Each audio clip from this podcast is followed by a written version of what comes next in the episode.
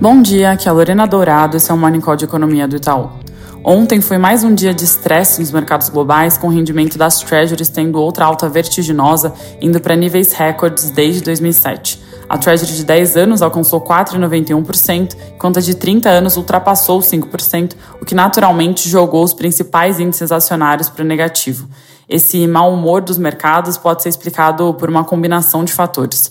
Além da guerra, que obviamente contribuiu para essa piora, tem a leitura de que os juros americanos podem ter que ser maiores no curto prazo, tanto com alta adicional em novembro, que nós já temos na conta um bom tempo, como com cortes de juros lentos, que a gente acha que só vem na segunda metade do ano que vem.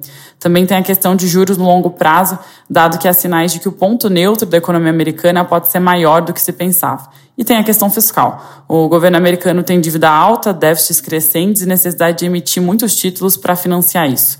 Sobre isso, a ajuda dos Estados Unidos a Israel pode virar pressão adicional nesse mercado. Já fazendo gancho com esse último ponto, o presidente dos Estados Unidos, Joe Biden, afirmou nessa quarta, em discurso em Tel Aviv, que vai pedir ao Congresso americano que aprove um pacote de defesa sem precedentes a Israel enfatizou que os Estados Unidos vão apoiar o país até o fim da guerra. Indo para a China, depois dos dados de atividade surpreenderem para cima ontem, como eu comentei por aqui, nós revisamos nossa projeção para o PIB desse ano de 4,9% para 5,3%. Como estamos próximos do fim do ano, cada divulgação acaba ganhando um peso relevante para calibrar a projeção para o ano fechado, então foi mais um ajuste fino na projeção do que mudança de fundamento. Para 2024, segue em 4,1%. Aqui no Brasil, o noticiário dessa manhã destaca a dificuldade do governo de levar à frente a sua pauta econômica no Congresso. A votação de temas prioritários que visam aumentar a arrecadação tem demorado para sair, o que preocupa a equipe econômica. O Globo reporta que parte desse atraso pode ser explicado pela insatisfação dos parlamentares em relação à demora da nomeação para presidir a Caixa Econômica Federal e a FUNASA. CNN Brasil detalha que há pressão dos partidos de centro para que Lula nomeie Carlos Antônio Vieira para a Caixa, enquanto a FUNASA é outro ponto de disputa que está cobiçado pelo PP, União Brasil, PSD e republicanos.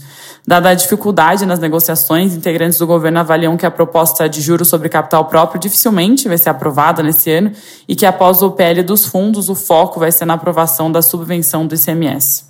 Falando de reforma tributária, tem notícia do Estadão de que a CAI do Senado vai enviar suas sugestões de mudança ao texto para a CCJ ainda hoje.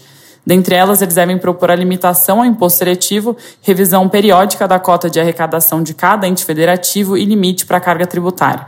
O relator da reforma, deputado Eduardo Braga, comentou que essa é uma das inúmeras emendas que devem receber para então poderem apresentar o parecer oficial da proposta de reforma tributária previsto para o dia 24 de outubro.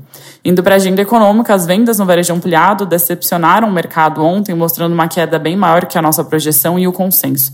O tombo foi de menos 1,3% no mês, enquanto esperávamos menos 0,4% e o mercado menos 0,7%. Que explicou essa surpresa baixista foi a quebra de atacado especializado em alimentos, ou atacarejo, que cresceu 8,8% ante os 24% que a gente esperava. Essa abertura foi incluída recentemente pelo IBGE na pesquisa mensal do comércio e por isso há poucas observações e acaba sendo de mais difícil previsão. Por sua vez, o índice restrito, aquele que exclui vendas de veículos, material de construção e atacarejo, ficou numa situação oposta. O índice acabou saindo um pouco melhor, com queda de 0,2 ante nossa projeção em menos 1 e do mercado em menos 0,7. Apesar dessa performance fraca do setor em agosto, a gente espera uma recuperação do varejo em setembro. É isso por hoje, um bom dia.